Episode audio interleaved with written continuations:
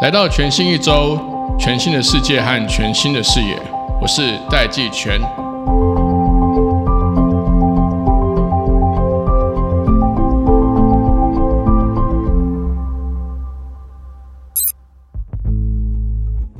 Hello，各位听众朋友，大家好，我是戴季全。我们今天这一集的主题要谈未来肉，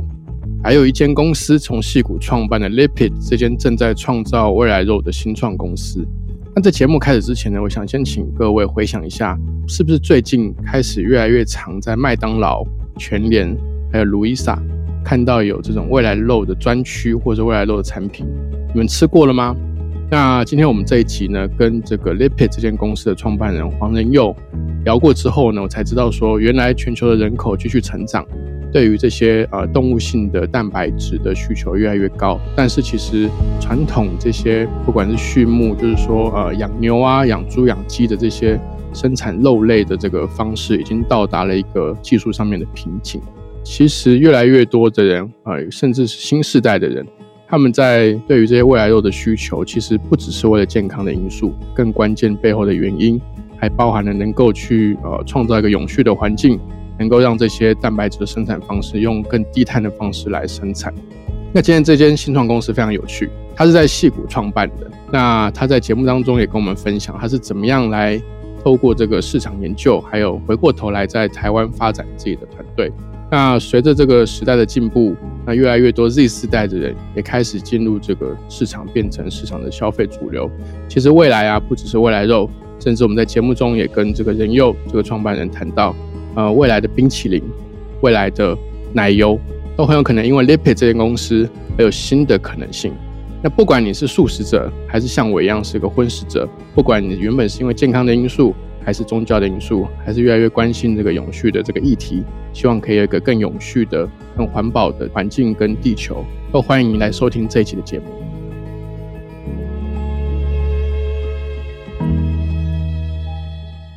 大家好，我是任佑，那我是 Lipid 的创办人。可不可以先跟我们介绍一下？因为刚刚在节目前呢，我我很好奇，就是这个你们的你的公司名叫 Lipid 嘛，L Y P I D，这个名字是怎么来的？这个名字其实是我们从另外就油脂，因为我们公司主要做油脂的开发。那油脂的英文其实 lipid 是 L I P I D，我们从这个名字发想过来。那当初其实蛮好笑，就是我们自己内部的 vendor 在想这个名字的时候，就觉得说它要是一个很酷的，就是很像是那种酒吧的名字，是你看到你会想要进去，会想要吃吃看，然后就取了这个名字的，对啊。那我要问，因为其实。我这几年看到非常多，譬如说啊，大家把它称之为未来的肉，或者是植物肉。自己好奇的地方是说，到底吃这个所谓的植物肉，它的口感是怎么样的？就是说，这个跟吃素是一样的意思吗？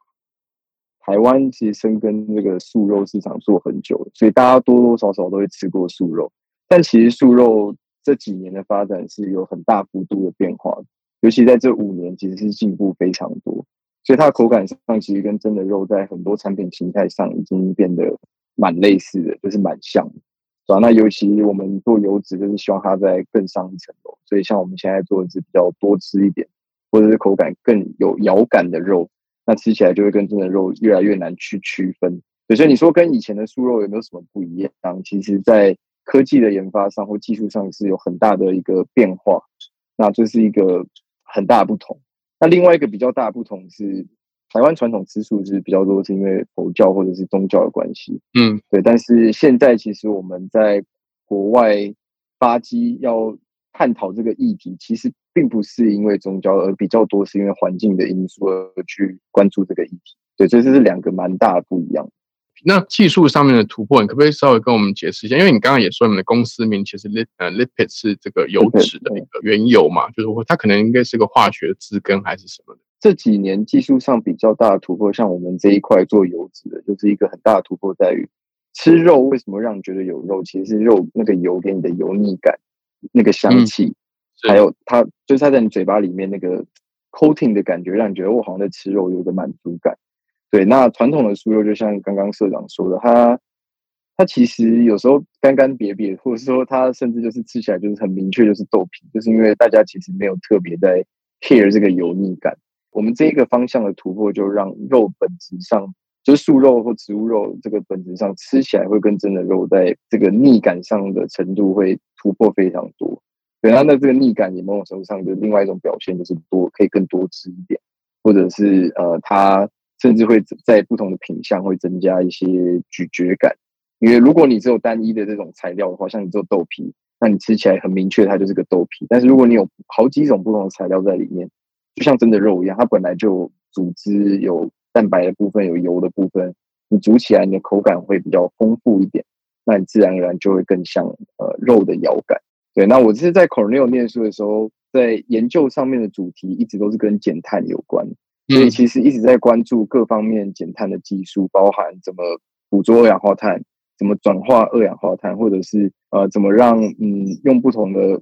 方式让我们的二氧化碳排放可以减少。对，那也就是在这个契机当中发现说，哎，其实食品是一个非常直接可以影响到环境的一个产业。那这个产业也是以往大家可能不会那么关注，因为大家可能觉得食品产业已经是一个很老的产业，不会有什么新东西。但是以我们的在做研究的角度上面，就发现说，哎，其实这是有很多新技术可以导入，然后把它更上一层楼。那这也是为什么这几年，我觉得甚至不是这几年啊，这个有一派就是厨师或者是料理的人、专业的人士，他们就会很 care 这种你怎么样拆分这个。味道啊，或者是像分子料理这种方式去呈现呃食物的美味，对啊。那以我们来说，我是比较当然没有那么会料理，没有他们那么专业，但我是以一个比较科学家的角度去思考，说我们要怎么样用不同的方式去创造出好的风味，或者是用用科学的角度去解释说怎么样让这个遥感像肉。像我在这边说遥感像肉，但其实我们在真正在背后做实验的时候，是有一个科学化的方式、系统化的方式去验证说。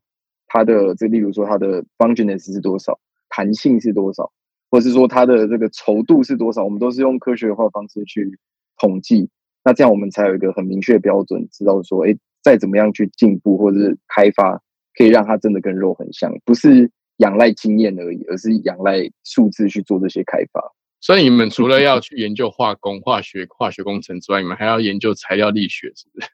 哎，对，其实材料力学啊、食品科学，这都是包裹在化学工程里面对，那我们所谓的化学工程，是我自己专业比较多，就是在材料这一部分。嗯，对，嗯，自从呃念博士的时候，有意识到，强烈意识到说要这个降低这个碳排放，其实大家的食物习惯跟整个呃不管农业或畜牧的这个整个结构是有很大的关系。那我刚好前一阵子啊，刚好跟一个朋友，他就跟我说，他他不吃牛。他说他不吃牛的因素是因为牛的这个碳排放非常高。后来发现，真的，一公斤的牛肉，它的碳排放量比一只 iPhone 要高诶。虽然我心中还是存疑的，我心中还是存疑的，就是这个事情我还没有时间去去细究。但是您的观点是不是说，其实因为吃真正的动物肉，可能它的现在的这个养殖的方式会让它的这个碳排是非常非常高的？那可不可以给我们一些？呃，您在科学上面的一些理解或者一些数字，来给听众朋友参考一下。没问题，就是其实这个可以分两个层面去看。第一个是说，呃，其实我们如果看畜牧业啊，它的发展其实很久了，有上百年。其实以前养牛、养猪、养鸡不是像我们现在这个畜牧业的养法。嗯，那现在会有办法可以养成这样，就是因为人口真的增加的很快。所以需要吃这种肉的人很快，所以自然而然，大家在养殖的方法上就会有很多改变。所以，像如果你去看那个鸡笼，它其实是变得非常非常密集的。以前的鸡养鸡不会像这样，像以前大家了解到放山鸡或什么的，所以以前的饲养方式跟现在的饲养方式改变的非常多。那主要想要解决的问题，其实是因应这个我们的需求，人类增长速度非常快，所以需求大幅的提升。是，那这时候就产生一个问题是，其实现在畜牧业已经。有点像说，这个畜牧业的养殖方法已经到一个上限点了，但是人口的增长速度还有还在以一个非常快的速度在增长当中，所以大家很多人在探讨第一个议题，其实是我们怎么样去 feed next ten billion people，就是我们如果未来有就新的人口出现的时候，他们可能没有这么多肉，肉的底面跟不上，那我们要怎么样去解决这个问题？所以这是为什么很多人开始去想办法研究未来的蛋白质或者未来肉这一块。那第二块是大家开始反思说，那现在的畜牧业的表现是什么？大家就发现，虽然我们已经用一个非常有效率的系统在养殖这些动物，但是它像以牛肉来说，它的呃那个第一个是排放的那种甲烷或者温室气体，其实很高的。这个这个刚刚有提到。另外，其实它水资源的用量其实非常多，所以它需要用到非常多水去养殖这个，让它长到一个可以吃的这个范围。那第三个是它的土地的使用还是占了一个很大的一部分，所以大家就发现说，其实，在整个 food system 跟 agriculture 里面，大家会想要就讲到环保的时候，可能想到是在更之前可能是车啊，或者是灯啊这种用电用什么，但是结果大家最后。恍然一算，发现说，如果你仔细去计算的话，其实反而农业跟食品这个是占碳排是非常大一部分，而值而且值得大家去进步的方向。所以我朋友讲是真的，对不对？是还是没错的。所以的确很有可能，因为因为这些高科技制造业，不管是 iPhone，iPhone 最近才刚出 iPhone 十四嘛，他们是真的，因为他们反而可以很系统化的去去 review 它的制造过程，结果反而他们的碳排。真的是比它是算一公斤牛哦，不是一只牛哦，不是一只 iPhone，是一公斤牛。那我们回过头来来聊一聊这个 Lipid 这间公司，就是说我从资料上来看，你们当初是在戏谷创业，对不对？对。然后，但是你现在是不是反而大部分整个团队的规模，其实主力反而是在台湾？可不可以跟我们聊一下这个你怎么开始？那最后为什么在台湾这边会发展出呃这样的组织规模？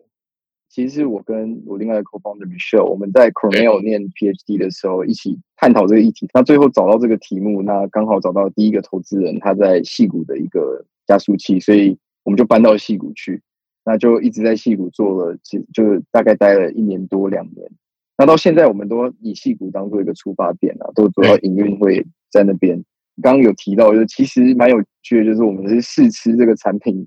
然后在美国试吃产品做设备，我们本来没有想到要回台湾发展，是觉得说啊，我们就是戏股公司就在那边做美国市场刚好。但是吃一吃产品，美国的产品找到几个两，我们找了两三个蛮好吃。第一个就有刚刚社长有吃过，就是生鱼片，因为其实 生鱼片我们一看哇，那个做的真的很像，看起来很像，但吃起来当然还需要进步啊。那一看哇，台湾做的，然后我们什么吃培根哇，也是台湾做的。然后我们就马上决定，呃，在今年的时候在台湾设一个研发办公室，然后希望说，如果台湾有这样的产业链，然后有这样子一个就是不同的厂商跟合作的伙伴在这边，那其实我们可以以这边为一个出发点，然后做出一些新的产品，然后看可不可以机会再再打入不同国家这样。这样的话，其实听起来更 make sense，因为在这个市场测试做产品测试的时候，发现大部分好吃的这些未来肉植物肉，它的制造。它可能品牌不是台湾的，对不对？就是但制造是品牌都不是台湾的，对。所以我们就回台湾发展，结果现在反而台湾的 team size 还比这个西谷的 team size 还还会比较大，太大。那差题稍微问一下，所以就你的观察，现在戏股的创投他们的这个投资方向有呃，譬如说在 food tech 这个方面，他们有很剧烈巨幅的成长。有在二零二零年的那一年，就是直接在在这个 food tech 的领域，尤其是 alternative protein 吧。替代蛋白这个领域成长了超过三倍，三百二零二一年，嗯，对，三百趴以上，然后二零二一年又在成长了两三倍，所以其实在这前两年，在尤其在西谷，其实是有非常多 protect 的 company 出现。像在台湾做素肉，大家是以宗教，所以其实你做像不像，吃起来像不像肉，其实大家没那么 care。你太像的话，反而这些宗教的有些争议，对，有些有些争议。对对，但在国外因为都是环保，所以那吃的东西本来都是荤食的，所以像不像肉就非常非常重要。嗯，所以新出来的科技都是想办法让它变得更像肉，不管是从我们是从油脂下手，或是有些是从不同的蛋白质，甚至是不同的组织化的方式，就是你怎么样透过制成让这个植物蛋白可以有肉那个纤维感。对，就是开始有各种不同的技术去投入去研发，对吧？所以有很强的动能。所以其实 Lipid 最近就是说，呃，宣布跟路易莎咖啡合作。其实客群并不是瞄准因为宗教或信仰因素吃素的这些人，其实反而是针对这些本来就是吃荤食的，只是说他可能是新时代或环保意识更抬头的这些客群，来让你们这边旗下的这些素食产品啊，或者这些未来肉的产品，可以在台湾先做这个市场推广跟测试嘛。当初我们其实有很多 partner 在思考说怎么样选哪个 partner 比较合适。对，那我们之后觉得路易莎对我们来说是一个非常合适的 partner，因为它的受众就不是单纯素食。那这也是我们心里面想做的嘛，就是让更多的荤食者知道原来素肉可以，未来肉可以这么好吃，对吧？那后来就通过朋友牵线，那其实他们也有相同的理念，是想要去发展更永续的这种食品，所以在这个朋友的牵线下，就介绍让我们有机会促成这个合作。那其实我们共同开发了已经有大概半年以上，那就是测试了半年多，那最后觉得哎效果真的很不错，所以我们才有信心，就是把这个产品带到市面上，让大家试试看。所以你刚刚讲说你们跟卢易莎是共同开发嘛？那这样的话，你们的商业模式怎么设计？呃，我们比较像是技术的提供者，就是我们帮他们做不同的油脂，或者针对他们想要达到的口感跟效果去做一些建议。对，那让他们去做测试。当然，最后风味的决定还是路易莎他们打那边自己决定，因为他们有一个主厨，然后也有自己的研发体系。对，然后他们就是尽量的给我们 feedback，说，哎，哪里不够好，我们就是去改，这样，然后去想办法做出一个好的产品。所以，呃，Lipid 公司的营业收入是像技术授权嘛，就是不是直接销售个配方或产品。哎，我们也有，因为我们是做油脂嘛，所以其实像油脂的销售，这个就是这个合作下面的话，我们的收入可能很大一部分就是我们销售的油脂给他们。这有你知道吗？就是坊间一直都说可口可乐有一个有一个 X 配方，这样听起来你们好像在销售那个 X 配方给这些，所以就是说，Luisa Luisa 他们会根据他们的客群。还有他们的厨房跟主厨去设计符合他们客群想要的这些呃肉的味道跟口感等等植物肉的口感，可是其实你们就是提供这个这个未来肉的这个关键的 X 配方，就油脂的这个这个，对对对为主嘛，对啊，那它可以跟传统台湾的植物肉或素肉表现的比较不一样，就是真的有进步这样。嗯嗯嗯，因为它的族群的确就是像我们这种，也就是说，我们其实还是需要吃的，真的就像肉。对啊，我们讲到这个世界潮流啊，就全球饲料公司 Innova Market Insights，他在今年分析整个食品的趋势的时候，他有说，他说以这个植物基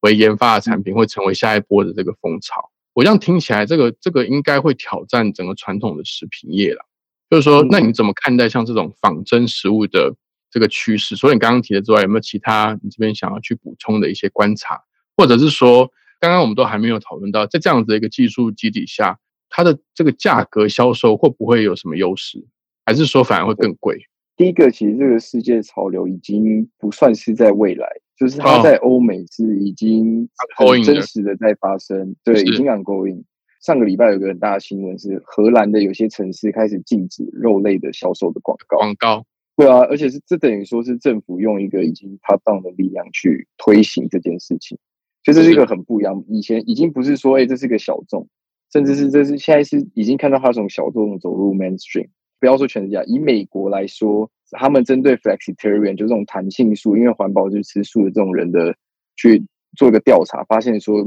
美国的年轻人二十四到三十九岁有将近一半的以上的人都已经认为自己是弹性素的饮食。的习惯跟饮这样子的饮食，对啊，所以这个已经是 ongoing 的 process。那你说对传统的肉类会不会有影响？呃，老实讲，我觉得可能也还好，因为就像我刚刚一开始提到，其实我们全世界的人口一直在增长，所以其实这个肉的底面是一直在变大的。那只是说这个变大的过程中，有一块是特别出来是给 plant based protein，就或者是未来的这种替代蛋白去满足这些需求。对吧？那 meat 会不会往下掉呢？这个目前还没有一个定论。但是牛奶的话，倒是已经有蛮明确的一个，我们已经观察到蛮明确的结果是，牛奶的确已经被植物奶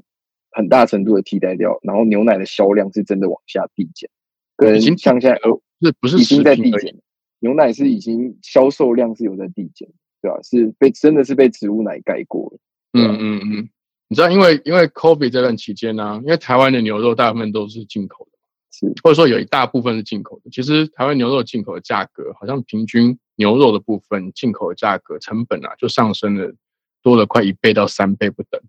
对，当然这个一方面是 COVID 的的关系啦，可能这个对对对对对供应链啦、这个物流啦等等的关系，但目前是还不确定说到底动物肉的销量会不会减少，因为其实整体对于这些。啊，蛋白或者是这些这个，不管是需求对总需求是上升的，但是其实这个总需求上升，呃，因为这个新时代的这个观念跟他们对于环保的意识的这个要求非常高，所以反而是植物肉、未来肉的需求是很明确的，会一直在增长。这个倒这倒是可以肯定的。好，那因为你刚刚有提到说，其实对于二十四岁到三十几岁、三十九岁、三十九，对对，就是说这个世代的人，他们对于这个弹性素的接受度是非常高的。其实，另外新的世代 Z 世代，就是说二十五岁以下的这些，他其实慢慢的，因为他们二十五岁以下，他们在在十年内会变成另外一波新的消费主力嘛。我觉得他们有更强烈的意识，就是觉得，甚至比较严重一点，他们还会拒搭飞机哦，他们会拒绝搭飞机。这个这个观念，其实在我来看是很新的。我其实会试着想要去多了解他们这个背后的原因。但其实，其实不管是拒搭飞机啦，或者是拒用这个塑胶制品啦，你觉得这群新新时代，它会怎么样改变我们未来的这整个食品加工的潮流？那业者应该要做什么准备？第一个肯定是你要叫一个中年的，或者是。年纪大一点的说，你你他以前都吃说叫他团建不要吃，他可能会抗拒。但是历世代是这样的，对历世代是这样，是他们根本没有还没有这种文化，所以对他来说，像台湾很有趣。最近同事跟我们分享，就是台湾的教科书里面，其实在介绍肉这一块的时候，已经把植物肉纳进去介绍。所以对他们来说，他的观念养成就会是：哎，这个本来就是肉的一环，它不是所谓的分什么什么未来肉什么肉，他就是觉得这不就是肉，只是有。猪肉、鸡肉、牛肉，那这是另外一种肉而已。对，所以这个观念文化养成的话，自然而然就会影响非常。他未来等于说，对他来说，这也是吃肉，他根本不会去思考说我牺牲了什么，或是我是真的替代掉我原本的饮食，因为这个就是他的饮食习惯。对，所以这会是一个很大的一个动力跟推力。对，那第二个的话，就是我觉得我们自己的观察是，越来越多人会去 care 碳排，它其实是应用在各种场域里面，就是说，不仅是坐飞机。他选择他的产品，或者是选择他要使用的东西，他都会去稍微去 care 或计算，甚至连他平常喝咖啡的那个咖啡豆有没有多少碳排，或者是什么东西什么碳排，他们都会真的会去 care 跟呃去计算。那当然，以这个目前这个阶段，其实很多产业在计算碳排上都还哎还没有那么成熟，就是还没那么透明。对对，刚开始。但是在我们的观察，在接下来十年的发展里面。当这些数字都越来越透明、越来越成熟的话，它会变成是一种选择的一个标准。就是它价格之外，大家可能就是看这个。像有人选一些化妆品啊，或什么，已经会开始 care 它是不是 animal free，或者是 care 它是不是 nature，就是它是不是自然的这种 nature product。那这种东西就会变成以后就是大家会倾向选择零碳排或低碳排的这种产品。OK，所以所以这些 Z 世代或更年轻的时代，其实对他们来说。植物肉就照照你这边讲，对啊，对，它已经是原生的世代了，它没有那个替代的的问题或习惯要要改变的这个概念。那我觉得刚刚社长你提到的问题，可以再往上一层，是说我们怎么确保它是纯素，或者是它的制造环境是跟我们的，例如说宣称是相类似的。那这个东西是这个产业需要发展，因为例如说，其实我们如果观察到，其实很多的。我不是指台湾啦，就在国外，其实很多的这种食品加工厂，它会有同时处理荤的，也同时处理素的。就这些产线上，你怎么样让它变成一个纯素的产线，或者是蛋奶素的产线？那这个可能就是需要大家去努力，慢慢去建立这个制度跟认证的一个标准。所以，您您刚刚讲的这个产线或是制造流程，它是不是有点像有一些穆斯林他的？对对对，跟穆斯林很像，对不对？就是说，对对对对对对对对。OK，那这个就需要再发展一下。没错，这个是这个是随着这个新的这个食物科技的这个革命，大家要一起就整个产业要一起一步一步的去重新建立或重新设计来一起发展出来这个新的流程跟制造这个过程。那冰淇淋或甜点的这个油脂的现在的开发，就是全世界的开发程度到什么阶段呢？有几家，例如说有一家公司在澳洲，它叫 Nourish Ingredient，他们刚开始做，那可能是做比较偏奶油的风味，那奶油的油脂吧，对，但是。非常非常初期，就是可能连样品什么都还没有出来，对，但是是大家都有关注到，所以其实有越来越多人投身这个产业，然后尤其是很多本来不是做食品业，像我们其实本来也不太算做食品业，我觉得是就是觉得说这个产业是可以进步的，所以大家就不同种类的人才都跳进来做，对，投入，那你投入之后就有很多新的火花跟新的方向，对吧？所以很有趣。